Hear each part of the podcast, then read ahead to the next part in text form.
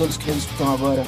Eu sou Rodrigo Correa, esse é o Balance Fúria, um podcast que tem a pretensão de interpretar as relações entre música e política no decorrer da história. E se você se interessa pelos temas debatidos aqui no podcast, eu tenho uma recomendação para você. Procure a Sob Influência Edições. Sob Influência é uma editora independente de São Paulo que transita entre a política radical, a arte, a história, a filosofia, a literatura e busca trazer textos importantes para que a gente possa sobreviver ao nosso tempo. Acesse sobinfluência.com e use o cupom BALANCEFúria que você terá 10% de desconto em todo o acervo.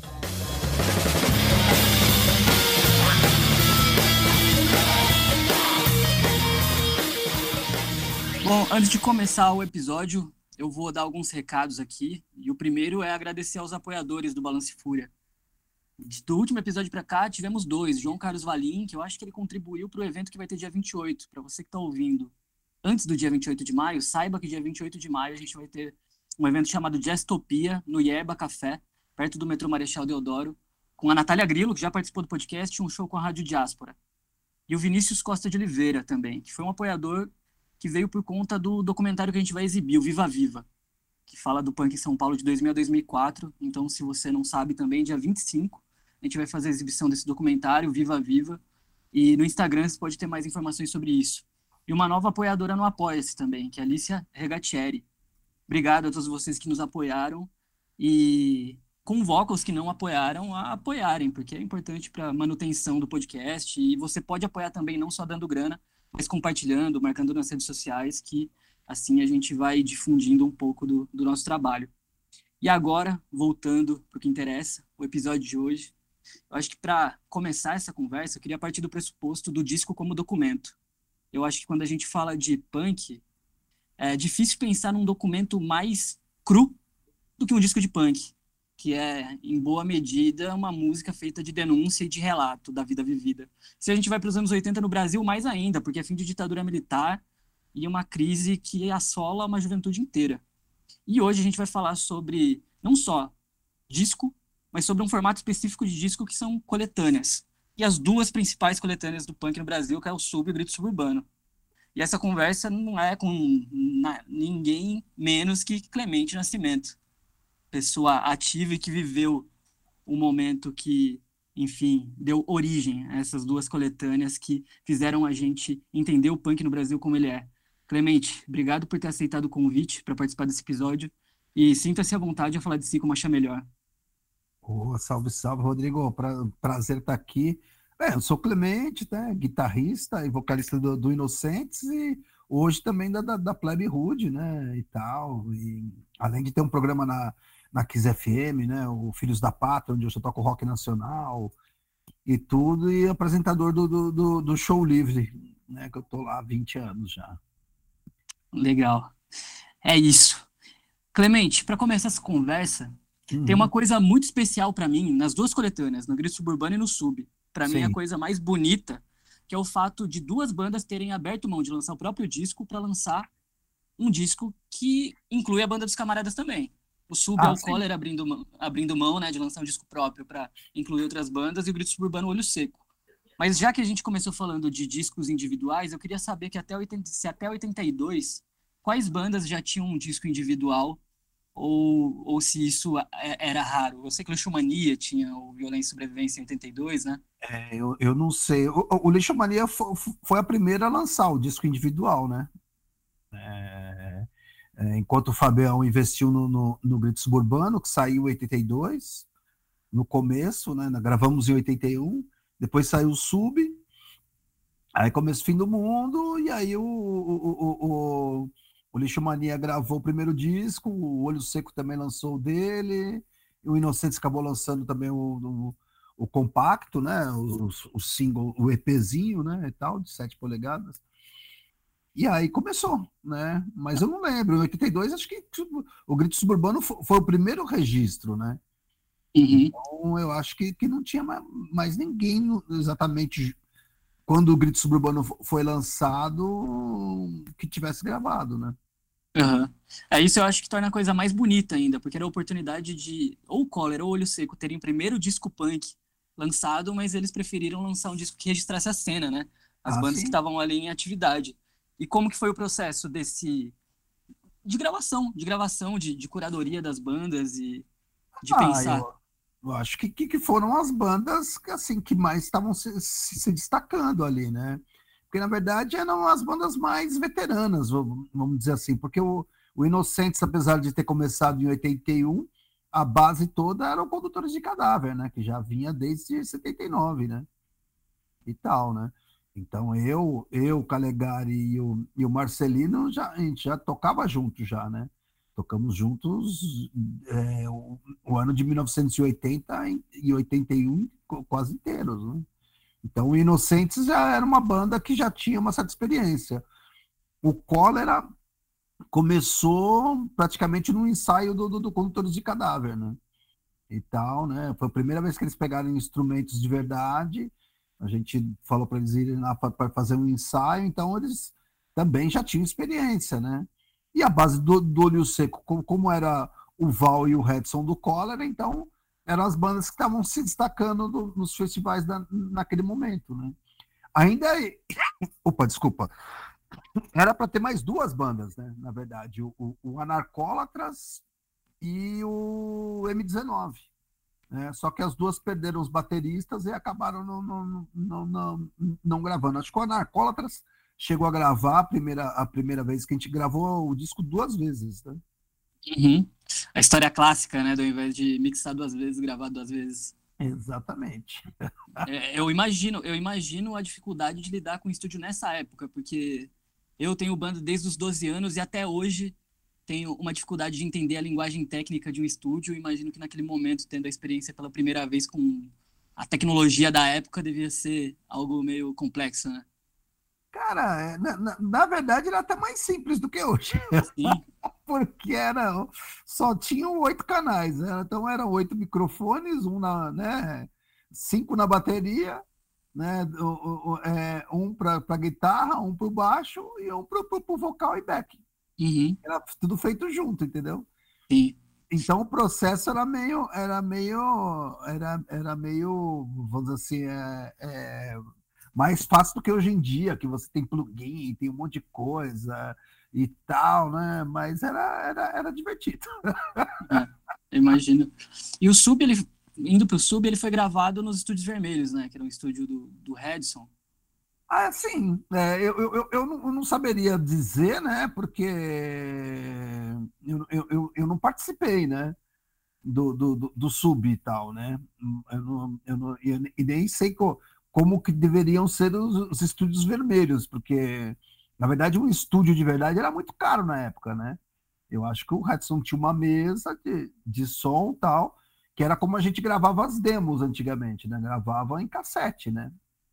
Uhum. Né? E aí? Seja, em LR, né? Você mixava tudo, pré-mixava tudo e mandava para um, um, cassete. Uhum. É. E o, o Grito Suburbano, ele tem uma coisa que o Fabião, na época, ele era o, o grande movimentador, né? Ele era o investidor da cena ali.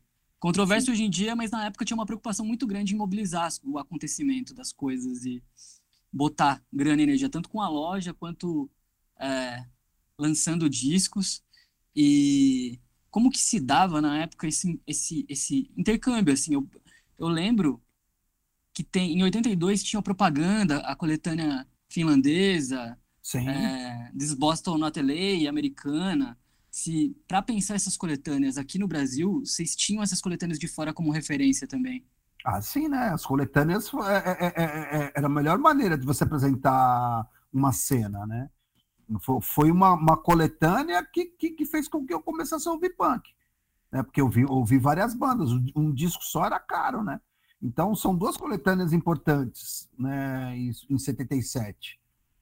Uma se chama A Revista Pop Apresenta o Punk Rock, que era um, um disco lançado no Brasil só, da revista Pop onde tinha Sex Pistols, Ramones, Tic Toys, tinha um monte de bandas e tal.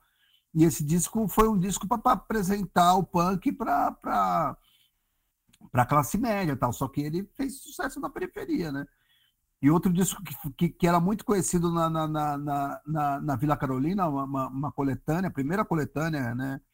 Que, que, que ganhou destaque assim, era uma chamada Streets, né? que mostrava a cena independente inglesa, estava nascendo naquele momento, 77. E aí todo mundo pirou, porque você tinha um monte de banda, né? isso, isso no fim dos anos 70. É, 77. Ali 82, 83 já tinha um lance mais hardcore também, se for pensar em é, Miséria e Fome. Ah, sim, né? A gente começou a ouvir falar em hardcore, o termo hardcore, né? E as bandas hardcore em 82, né? 81, uhum. 82. Só que as coletâneas, elas começaram a se tornar, se, se tornaram uma, uma, um costume, né? Uma, uma, uma parte da cultura punk, né? Você pegar aquela cena local e lançar todo mundo junto, né, galera? Para mostrar a galera. Pra, pra... Então, quando o Fabião fala, vou fazer uma coletânea, na verdade é a coisa mais óbvia a se fazer, entendeu? Uhum. Porque era como o punk, você, como é que você vai mostrar o punk paulista e tal? Né? E eram cinco bandas, né? E a gente já já, já tava se correspondendo já com a, com a galera da, da, da Finlândia, com a galera da, da, da, da, Alemanha, Itália, Estados Unidos, a gente já, já se correspondia com, com eles, né? Já, já, tinha uma página no, no Maximum Rock and Roll, que é um fanzine de Los Angeles, né? Que existe até hoje, aliás, né? E tal, já tinha uma página que falava do Brasil, né? Uhum. É, falando do começo do fim do mundo, né? Que saiu na capa, o começo do fim do mundo, lembro dessa começo capa. do mundo saiu na capa, né? Mas, a, mas a gente já já, já, já tava já saía regularmente lá, né? Notícia. O, correspondente, acho que era até, até o Bivar, se eu não me engano, uhum. né? Uhum. É, tem uma coisa também nas duas coletâneas que marcaram muito. Eu tive, eu tenho 28 anos hoje, tive uhum. acesso ao Sub e ao Grito Suburbano em 2006, tinha 12. Sim. E por alguma razão, uma coletânea dos anos 80 me impactou como se fosse algo da minha geração ali.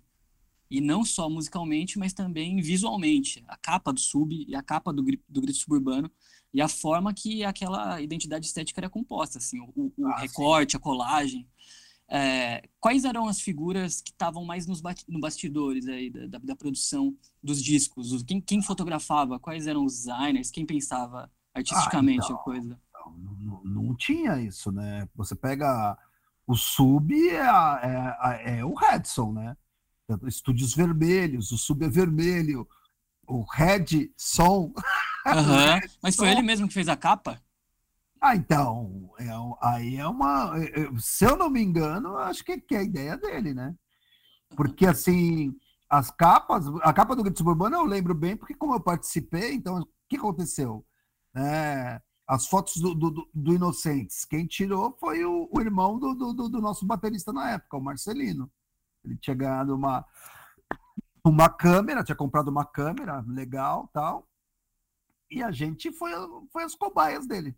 Ele tirou as primeiras fotos e tal. E a gente mandou pro, pro, pro, pro, pro Fabião. E cada um descolou amigos que tinham câmeras para poder tirar fotos, né? As fotos da capa propriamente dita, né? Que não são das bandas, são do, do, do festival, do, dos festivais que a gente fazia, né? Aí foi recolhendo com, com, com, a galera. Tem várias fotos que eram minhas, fotos do Fabião, fotos do Redson, fotos, da, fotos do Cavalo, fotos da galera que ia no festival falou, ah, a gente precisa de foto e tal. Me encontrando o pessoal na, na, na, Punk Rock Discos, o pessoal cedia as fotos e o Fabião fez aquela montagem, o irmão do Fabião fez aquela montagem e tal, recortou as fotos, né? Tem foto. Uhum. Eu perdi, tá lá, lá na capa e tal. E aí, e aí fez a montagem, né? E, e, e, e toda aquela estética foi, foi, criada pela gente mesmo. Não tinha design gráfico, não tinha porra nenhuma, né? Era uhum. tudo, tudo a gente. Tanto é que, por exemplo, a capa do começo do, do fim do mundo foi o Calegari, que era o responsável, que fez, só, fez ele e a Meire, ele e a namorada dele. Uhum. É, então, eu... a capa do sub, se eu não me engano, foi o Redson que fez. Porque era isso. O responsável, né, pelo, pelo disco acabava fazendo tudo. É, é, eu uso o termo designer mais para valorizar mesmo uma ação que muitas vezes é intuitiva, né? Eu boto ah, fé que todo mundo meio que faz, assim. É que Mas... assim, é, é, é, é, assim, se você puser no contexto de época, a gente nem sabia o que era um designer. Precisava fazer e fazia. Né? É, não e tinha isso, essa, isso é que importa.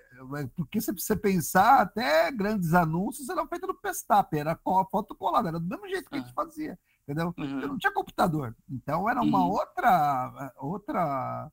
Você fazia tudo físico, né? Você montava, colava as letras, fazia, depois xerocava aquilo, depois transformava num fotolito, né? Sim. É, e, e, os encartes, eles mexiam muito com, falando da, da minha geração, assim, com uma Sim. distância de tempo gigantesca e morando no interior, porque eu tive acesso a tudo isso morando em Piracicaba, uma criancinha de Piracicaba pegando, assim, o grito suburbano e o sub, e algumas coisas mexiam com o imaginário, assim, eu ficava comentando com um camarada ou outro. A principal delas, que se prolongou, era o fato do Fabião estar tá com um X na mão, no, no encarte ah, do grito suburbano. Sim. Era uma banca de moleque estreed, a gente falava, mano, o Fabião era estreed. Qual que é? A fita e não sei o quê. E, a outra... É, é, porque, assim... Vai, termina você, aí eu... eu uhum. A outra tem algumas fotos tanto do Rio Seco como de outras do Ratos também, tocando na PUC, cheio de estrela do PT na parede. Sim, sim. Quando a gente via isso, a gente ficava, mano, qual que é o lance do PT com essas bandas? E no encarte do Sub, tem uma foto do Psicose que alguém do, do, do Psicose tá com um broche do PT. E aí a gente ficava especulando qual que era a relação dos punk com o PT, qual que é a fita, não sei o quê. Então as fotos do encarte mexiam muito com a ah, nossa... É, pô, o PT é o partido dos trabalhadores, né? O partido da classe operária, né? Punk é a classe operária.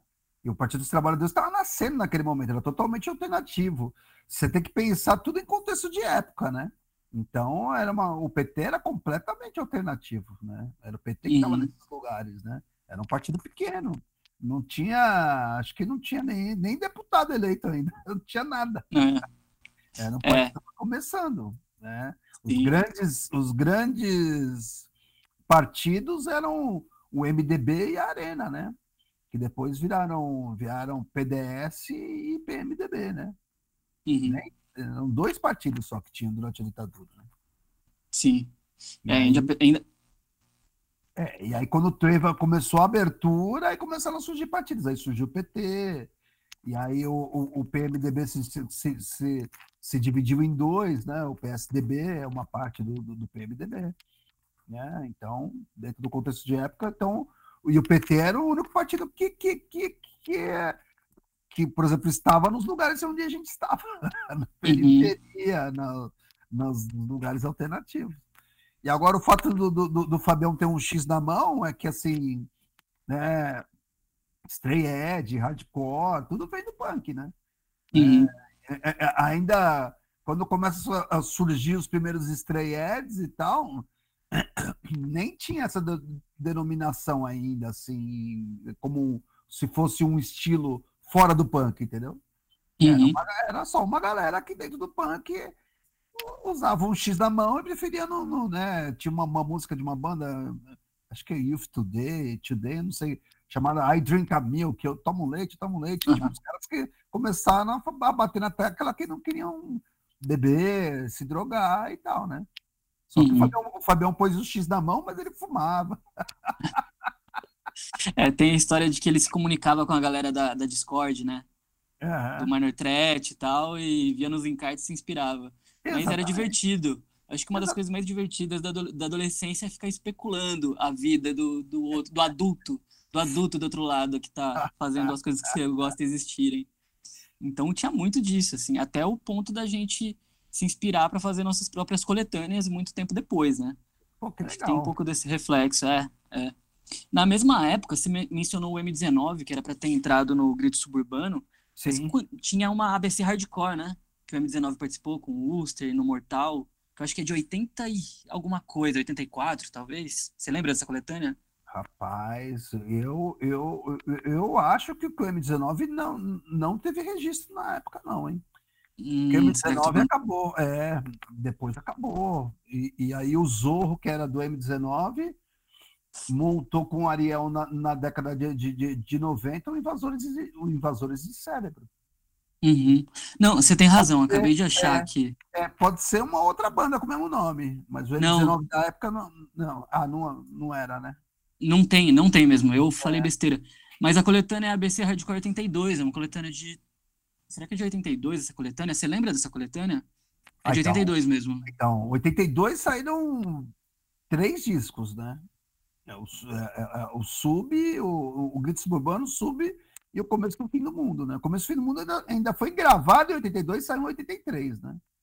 Porque, uhum. assim, você tem que pensar que era muito caro gravar e, e era difícil, né? Então, essa, essas coletâneas começaram a sair lá para 84, 85, 86, é que a galera começou a, a se organizar, né? Uhum. Era, era, muito difícil gravar. É, eu achei aqui na Discogs a ABC Hardcore 82. É, foi gravado em 81 e lançado em 82. E no Mortal, Ulster, Submundo e Corte Marcial. Mas e... pode ter sido lançado em cassete e depois ter, ter, ter, ter, saído em LP. Porque eu realmente não, não lembro em 82 desse disco. É, enfim, é, foi algo que lembrei é. agora dessa coletânea. É, e, é, é, eu achei interessante por ser um registro do ABC também, né? Que eu acho Sim. que no começo dos anos 80 eles estavam meio apartados de boa parte do acontecimento, ou já estava mais aliviado ali em 82? 82? Não, 82 é a plena era da, da treta brava. Demorou para arrefecer essa treta, né? É, não, as coisas, né? E aí, assim, essa treta só foi é, é, acalmar, a gente teve que fazer um show na PUC, né, que foi o primeiro show da União, porque a gente queria fazer o festival começo do, do fim do mundo. E queríamos 10 bandas ABC e 10, 10 de São Paulo, né? Então, eu, Calegari, os caras das bandas, a gente saía lá para o ABC com a, com a bandeirinha da paz, né? Para ver se conseguia. E aí o Inocentes organizou um show na PUC, para que seria o show da União, da Paz entre ABC e São Paulo, que tocou Inocentes, o Alster e o Passeatas, né? E aí, sabe como terminou o show? Facada. Não, com a PUC em chamas, pegando fogo e três carros de bombeiro na porta. Meu Deus. É, é, essa tentativa, talvez, deles mobilizarem uma própria coisa do lado de lá. Aqui no Discogs aparece como vinil mesmo. Agora. É, então, não eu, tem mais eu informações. É, eu não, nesse ano, os únicos discos que tinham, até que eram os únicos discos que ganharam destaque, né? Eu nem lembro uhum. se subir de 82 mesmo, né? Então, mas eu sei que saiu, saiu, é, acho que deve ser de, de 82. Ou no máximo 83, né? É. é e agora a gente está tendo. O, o Grito Suburbano está fazendo 40 anos. O Sub faz 40 anos ano que vem, se eu não me engano, mas teve relançamento esse ano pela Três Selos. E eu acho que isso mostra a relevância desse tipo de produção para o tempo presente. Ah, sim. Né? Mas, é... mas, assim, o primeiro registro do ABC foi a coletânea no começo do, do, do, fim do mundo, né? Que foi gravado ao vivo, foi gravado em, no, no, em, em, cassete, né? Ao vivo e tal. Que era até o, até o tape deck do, do, do, de um cara da nossa turma, que é o, o Evandro, né? O Cavalo, né? Ele uhum. gravava tudo, gravava as demos na, na, na, minha casa, né, onde o Inocentes ensaiava, e, gravou, e gravou o começo do fim do mundo. Uhum. Clássica gravação, aquela gravação maravilhosa, né? Exatamente.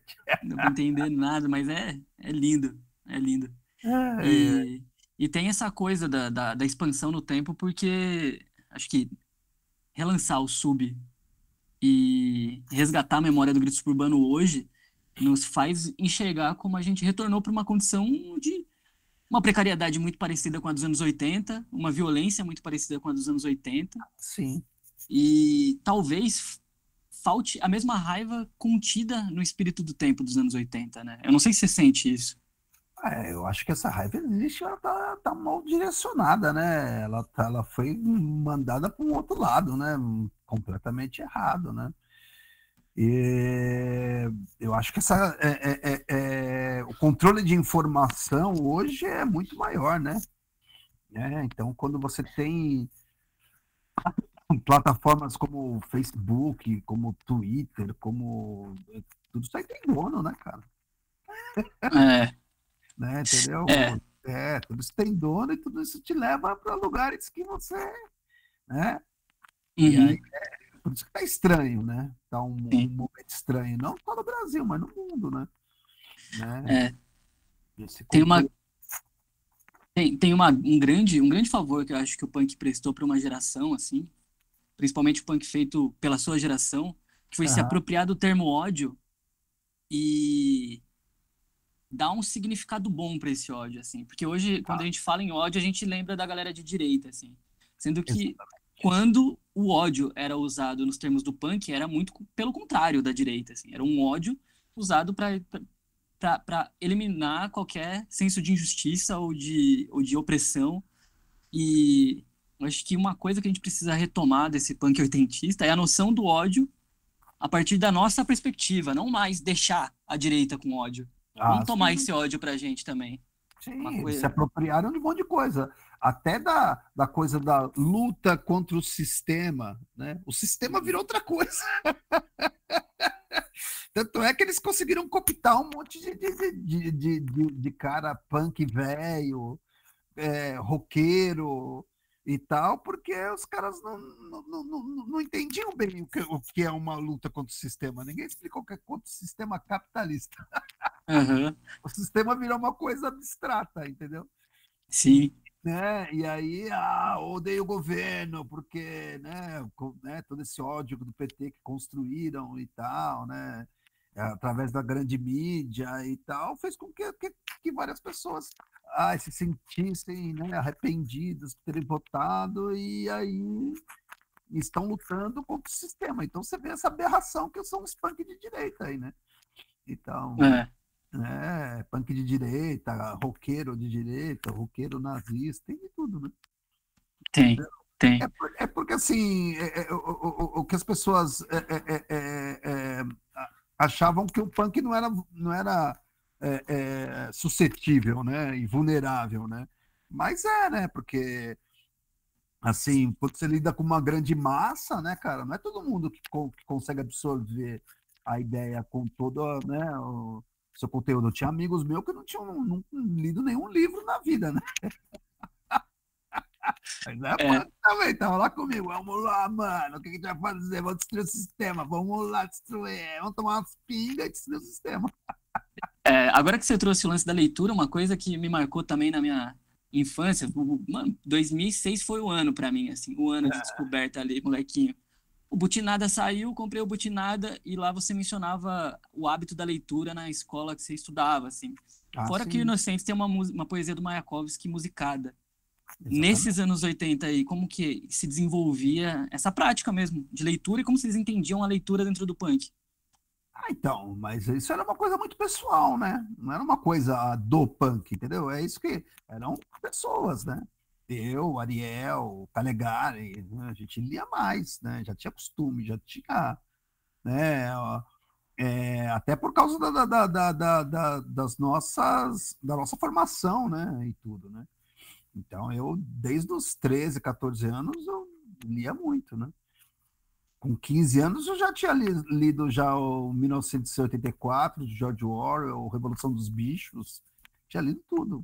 Com 16 eu era office boy, eu saía para entregar a papelada, né? Porque office boy vai de ônibus, né? Uhum. Hoje é o motoboy, né? Mas na nossa época era o office boy, que era o moleque do escritório que levava os documentos, ia no banco pagar, pagava os, né, os negócios, né? pegava fila de banco gigante, e aí era sempre com um livro debaixo do braço, né? Uhum. Mas, mas, eu não posso falar como uma coisa do punk, né? São coisas que são de pessoas, pessoais, assim, né? né? O, o punk em si tinha muito cara que não lia nada. É. Mas tinha, mas enquanto movimento, assim, tinha uma certa condição de oportunidade, assim, quando você pensa no fanzine, a oportunidade de quem não escreve de escrever. Assim Sim. Assim como ela é distribuída, a oportunidade de quem não lê, lê. Uma coisa que é meio rara em outros movimentos, assim, essa esse espaço, essa oportunidade, assim. Não ah, escrevo, ah, posso é. escrever. Assim como eu não toco, mas posso tocar. Acho que é a coisa é mais o... legal mesmo. É, é, o famoso faça você mesmo, né? Do it yourself, né? E é isso, porque, porra, se, se você não, não, não tem uma gravadora para lançar seu disco, você mesmo produz. Se você não tem uma revista para, né, um, uma magazine para fazer o, a sua, né, para falar de, do, do que está acontecendo à sua volta, você mesmo faz, né? E isso é, é, é, é, é legal e essa é a contracultura também, né? Que é isso, né? A gente começou a organizar os próprios festivais porque não tinha um lugar que organizasse. A gente não tinha espaço para tocar. a gente que tinha que, que, que buscar esses espaços. Então, os primeiros festivais, o primeiro festival que a gente organizou, quem organizou foi o Condutores de Cadáver, né? Foi em 1980, né? E tocou o Condutores, né? O Cólera, que já existia na época, o Restos de Nada, que era a minha ex-banda, que eu tinha saído para entrar no Condutores, né? E tal, e foi a primeira vez que muitos punks viram uma banda punk ao vivo. E ninguém tinha, tinha só tinha ouvido, ouvido os discos internacionais, né? Ninguém tinha visto uhum. uma banda, uns caras tocando, e isso inspirou um monte de gente a montar banda, né? E então o Condutores de Cadáver é uma banda muito importante porque era a banda que, que, que meio que, que, que, botava as caras e organizava as coisas no começo, né? Isso uhum. por causa do, do, do vocalista da, da, banda, o Indião, que também era que nem o Fabião, uns 10 anos mais, mais velho que a gente, né? Entendeu? Fabião também era, era mais responsável, fazia mais um monte de coisa, porque ele também tinha 10 é, anos mais velho que eu. então, ele já tinha loja, ele já tinha os contatos, ele já tinha uma ideia mais é, é, é, é, de viabilizar as coisas, né? A gente era tudo moleque, né? Uhum. E, e, no condutor de Cadáveres a gente tinha um indião, que era amigo do Fabião também, da mesma época. E que ele, ele que descolou a PUC, ele que descolou a, a, a, a Gruta, que é o lugar que, que, que a gente fez esse primeiro festival. Né? E fizemos vários festivais na Gruta, né? E tal. E, e, e foi aonde o, o, movimento começou a se expandir, né? Uhum. Voltando para o lance da coletânea pensando no, no, contexto dos anos 80, depois dessas três coletâneas aí seminais para o punk no Brasil, a sequencial seria o quê? O Ataque Sonoro? Ataque sonoro, né? Ataque sonoro é legal. Tem o primeiro ataque sonoro, eu produzi o segundo. Ataque o segundo sonoro. é de que ano? Ai, cara, eu é bem comecinho, eu tava na 86, deve ser 87, 88, por aí. O ataque sonoro foi um processo parecido, já, já teve um desenvolvimento maior na produção em comparação aos outros ah, já, primeiros? Já, a gente já tinha experiência, já tinha ido para Warner, o, o, o, a, a gravadora foi lançada pelo Ataque Frontal, o, o, o, Renato, da, né, que era sócio do Redson na, na Ataque Frontal, me, me, me contratou como de produtor para ajudar as bandas no, no, estúdio, porque eu já tinha já estava na Warner, tinha experiência de estúdio, então a gente conseguiu tirar um som legal. É, a gente já, já, já éramos mais experientes, né? As bandas já estavam tocando, já estavam aí na estrada, né? Fazia tempo, né? Uhum. O Gritos Urbano, você pensar, o Inocentes é de 81, 82, no final de 81 a gente estava gravando já. a gente começou em, em, okay, em agosto, em, em outubro a gente fez o primeiro show e, sei lá, dezembro ou, em janeiro de 82 a gente estava gravando. Caramba, foi rápido. Foi rápido. É que, é que, mas é aquilo que eu te falei, a gente já era veterano, né? Com outras uhum. bandas, outras coisas, né? Depois do ataque sonoro, teve mais alguma nesse, nessa segunda metade dos anos 80? Cara, eu acho que, que, a, que, a, que a, né, a outra que é importante também é o começo do fim do mundo, né? Porque ele, é, é, ela passa um, um, um, um, ela faz um registro geral, né? né? Porque são as bandas do ABC, Auster, Passeatas, né? É, é, é, é, um monte de banda que só, só, tem, aquele, só, só tem aquele registro. Uhum. E eram bandas faziam parte da, da cena, mas depois elas acabaram não, não, não, não conseguindo gravar e continuar, né? Então, eu acho que é o assim como um panorama geral de como era o movimento punk na época, acho que, o, que, que o começo do, do, do, fim do mundo cumpre essa função, né? Sim, sim. É, depois, nos anos 90, eu acho que com o advento do CD, a, o formato coletânea para o punk para o hardcore vira algo absolutamente usual, assim, né? Quase que, ah, regra, quase que um negócio para muita gente também. Mas essa dimensão de comunidade que tinha no começo é, é genial, assim, é bonito de se ver. E ah, a gente, a gente gostava de coletânea, né? Porque é como a gente foi apresentado ao punk, né? Então tinha que ter coletânea, né? Uhum. Falou de né, a, a, Flex Your Head, This is Boston. Não, são coletâneas. O hardcore, eu, eu, eu, quando eu peguei a Flex, a Flex Your Head, foi a primeira vez que eu vi o termo hardcore. Né? Isso foi minor... que 82? 82. Tinha Minor Threat, tinha um monte de coisa. Eu falei, caralho, mano, ah, isso é o hardcore. E é, é, era como se apresentavam né, os estilos e, né, e, a, e, as bandas de uma determinada cena, né? Uhum. Caramba, que animal, que animal. Eu não tinha dimensão da desse, desse fluxo mesmo, dessa troca. Assim, às vezes parece que nos anos 80 as coisas que chegavam era o que estava mais fácil de chegar.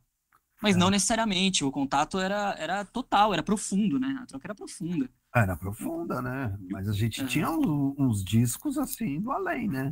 Uhum. Principalmente na, na, na, Vila Carolina, né? Chegar um Flex Your Head na Vila Carolina. É animal, hein? É. É porque, assim, é, são vários fatores, né? No, no, começo eram umas lojas icônicas, né? Wop Bop, Museu do Disco, que era onde você, você conseguia no próprio Porto de Santos. Então você pega o, o Walter da, da London Calling, né? Eu conheço o Walter há uns 40 e poucos anos. Né? O, o, dono da, da, da, loja London Calling que existe até hoje na galeria, está lá na galeria. Ele é de Santos, então os discos chegavam lá no Porto. Ele tinha disco pra caramba, já desde aquela época. Eu conheci o Walter, o Walter em 79. Né? Por causa dos discos que chegavam e havia aí tinha tudo aquela troca. O Kid Vinil vivia na, na, na, na, Vila Carolina, né? O Kid Vinil é um cara que tinha muito disco, né? É, o Barão da Carolina, os caras que tinham muito disco. E aí, o que, que, você fazia? Você pegava esses discos, a gente tinha a nossa sede, né? Onde a gente se reunia, na casa do Gustavo, que era o cara que tinha uma, a melhor aparelhagem, e você fazia suas coletâneas em cassete. Ia gravando os discos de todo uhum. mundo. Porque você não, né? Eu, eu, tinha um disco raro, outro tinha outro, outro tinha outro, tinha outro, você ia juntando e fazia, você gravava tudo, né? Então, é. cassete era, era, era uma maneira de disseminar. E, e, e, assim, e antes de saírem essas coletâneas, essas coletâneas em vinil, a gente fez muita coletânea em cassete, né? A gente, o Fabião mesmo mandava para fora, para gringa, várias coletâneas. A gente gravava, tinha um cara chamado Kazu, que é o cara que, que tinha um equipamento de som, tinha uma mesa de som, tinha PA, que é o PA que, que, que foi até o começo do fim do mundo, até shows na PUC, era com o PA do Kazu. E, e ele e a gente gravava lá. E aí eu lembro que a gente gravou uma. o Fabião mandou né, uma, uma coletânea, umas coletâneas para os Estados Unidos, tinha condutores de cadáver e tal. E, e, a gente deixava a nossa caixa postal. Aí um cara, um americano, escreveu, escreveu para condutores e tal, falou: Ah, eu moro aqui numa cidade, no meio oeste americano, numa cidade de classe média e chata, e a única coisa que me faz feliz é ouvir condutores de cadáver. Eu falei, nossa, coitado do cara. que condutores de cadáver era uma barulheira. Caramba, e essas devolutivas eram recorrentes, direto? Vocês tinham algum retorno da gringa que recebia um som de vocês? Ah, sim, porque era, era todo mundo, tava mandando um cassete para todo mundo, né? Uma garotada que gostava da mesma coisa no mundo inteiro, escrevendo, né? E um para o outro. Então a gente, de repente, a gente recebia a carta da Itália e tal, era muito engraçado os caras, os, caras, os italianos. Isso era o Mauricinho, que era vocalista do Inocentes, né? Que gravou o Grito Suburbano, tinha muito contato os caras da Inglaterra eram jamais né, metidos, porque os caras, né, ah, punk foi feito aqui, né? Mas, puta, aonde o, o mais legal era as coisas com os caras da Alemanha, com os caras da, da Finlândia. O Fabião que, que, que, descolou o contato com os caras da, da Finlândia, porque o, o Fabião é descendente de, de Yugoslavo, né? ele escrevia para os primos dele lá na, na. Os caras chegaram para ele e falaram: olha, tem uns caras que gostam do, desse barulho aí que você gosta aí, aqui na Finlândia. Aí começaram a pass, passar uns contatos para ele lá. Aí ele Caralho. Pô, começamos, começamos, então a gente, a gente, a gente fala com os caras da, da Finlândia antes das, deles, das bandas deles começarem a gravar. Efetivamente, que nem aqui. Caralho. Caralho, tipo, de, de, os caras de quais bandas? Caos, Ratus, Caos, Ratus, essas bandas tocavam cassete, entendeu?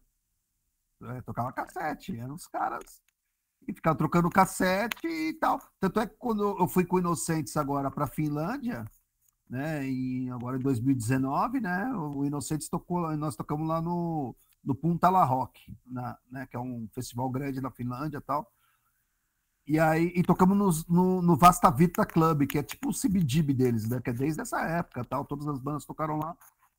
E aí, depois do, do show no, no, Vasta Virta, a gente estava lá num, num, pub lá, e todo mundo chapado, tinha, tinha banda da Noruega, da, da, da Polônia, banda da. Tinha uns caras da. da da Rússia, de São Petersburgo, que tinham vindo de carro, mano, uma galera, né? Aí eu tô lá, fui pegar uma cerveja, chegou um finlandês gigante, assim, pra mim, não, não, não, eu vou te pagar sua cerveja tal, e eu, caramba, não, não precisa não, não, vou pagar, faço questão, porque eu sou fã do, do Inocentes desde daquela década, né, da década de 80 lá, Inocentes, Olho Seco, Cólera, e só faltava vocês para vir para cá, né? O Olho Seco já tinha ido, o Cólera já, já, tinha ido, e eu, pô, né, e eu então faço questão de pagar e tal. Uhum. Então, é uma coisa, já, a gente já tinha esses contatos todos. Né? Sim. Você mencionou o Kid Vinil ali atrás e acabei me lembrando de uma outra forma de coletânea, que é gravar programa de rádio, né? Ah, que atravessou também. A sim. seleção, a curadoria do radialista era algo importante também para fazer com que se inserissem no, no, no, no, no som, né? Imagino ah, que tenha feito isso muito também. É, o Kid é um dos caras que, que, que disseminou o punk por São Paulo, porque em 79 ele era, ele era só Antônio Carlos, né? Até 79. E aí, em 79, ele descolou um, um, um, programa na, na Rádio Excelsior, né? E tal, que era o programa Kid Vinil, né? Tanto é que ele chegou com os, os nomes. Oh, tem uns dois nomes aqui, tá, três nomes, sei lá. Um pro, programa tal, programa tal, e esse aqui, programa Kid Vinil. Nós, caralho, esse Kid Vinil é legal. Aí era o programa Kid Vinil e ele virou o Kid Vinil. Uhum. É, já ouvi várias histórias. Ah, matava a aula para gravar o programa do Kid Vinil. De matar a aula para ouvir programa de rádio.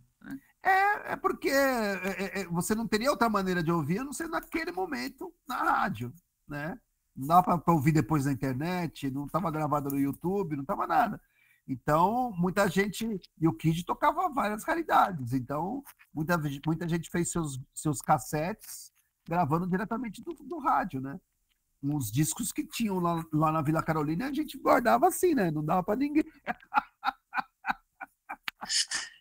É, é, o caro e também o, o ímpeto de tomar para si o disco dos outros devia ser foda, né? Ah, sim. Vontade de pegar ali e não devolver nunca mais. É, com certeza. E era só disco importado, né? Porque muita coisa não saiu no Brasil, né? A, a grande maioria das coisas. Uhum. Eu acho que a partir do meio dos anos 80 começa a ter umas prensagens brasileiras aí de ah, sim. coisa ou outra. É, mas as coisas mais legais mesmo é tudo importado, né? Uhum, pode crer. Clemente, a gente está indo aí para uma hora de conversa quase. Uhum. Eu não sei se a gente conseguiu dar conta de, de, de, dos principais elementos que compuseram a história do, das coletâneas, do, do, do sub, do grito suburbano, se tem algo que você considera indispensável de colocar e acabou faltando, enfim. Fique à vontade para falar o que você achar necessário. Ah, eu acho que é assim, eu acho que, que, que essas duas coletâneas, elas são um divisor de águas, né? Assim, quando você fala do rock da década de 80, né? Essas coletâneas que deram um pontapé inicial, né? Porque várias bandas surgiram ali, né? E falaram, pô, a gente também pode fazer, né? A gente também está aqui, a gente também quer gravar. E não só punk, né? Mas a new wave ou pós-punk, tudo que veio depois ali é. Né? Então, o grito suburbano, os punks de, de, de São Paulo, eles são meio que os caras que chegaram e falaram assim: olha, começou a década de 80, né? Terminou a década de 70. Uhum. acabou, acabou esse, esse prog rock, né? Agora, é, agora chegou um outro som. Então, dali, várias bandas, né? Então, Psycho Billy, tudo que veio ali depois foi influenciado por, por esses discos, né? e por essa postura nossa do faça você mesmo. Porque muita gente viu, putz, esses caras da periferia de São Paulo conseguem fazer, por que a gente não faz, né? Entendeu? E aí foi, é, é isso. É, essa ideia de autopublicação, acho que até o, o punk não era comum na música, né? Pensando em outros gêneros. Acho que não era tão comum assim, né? Não. Não, todo mundo ficava esperando uma gravadora, esperando. A gente meio que inaugurou essa, essa coisa independente mesmo, recorrente, né? É, é, é, na verdade, e assumida, né? Porque é, o, o, você gravar independente era tipo o último recurso. Uhum. tipo, ai, não consegui uma gravadora, né? A gente não, não, a gente não quer uma gravadora, a gente vai gravar nós mesmos, foda-se. É, como método, independente é. como método. Exatamente. Bom, acho que é isso, Clemente. Agradeço demais o tempo aí dedicado para essa conversa. E obrigado também por colaborar, por deixar esse legado que inspirou e formou, acho que muita, muitos dos que, do que, dos que estarão ouvindo aí. Bom, que legal. Eu, eu, que agradeço o convite aí para falar sobre esse momento histórico, Rodrigão. E é, é isso, nóis. vamos que vamos. É isso, valeu. Valeu, tchau, tchau, velho. Boa noite, Clemente.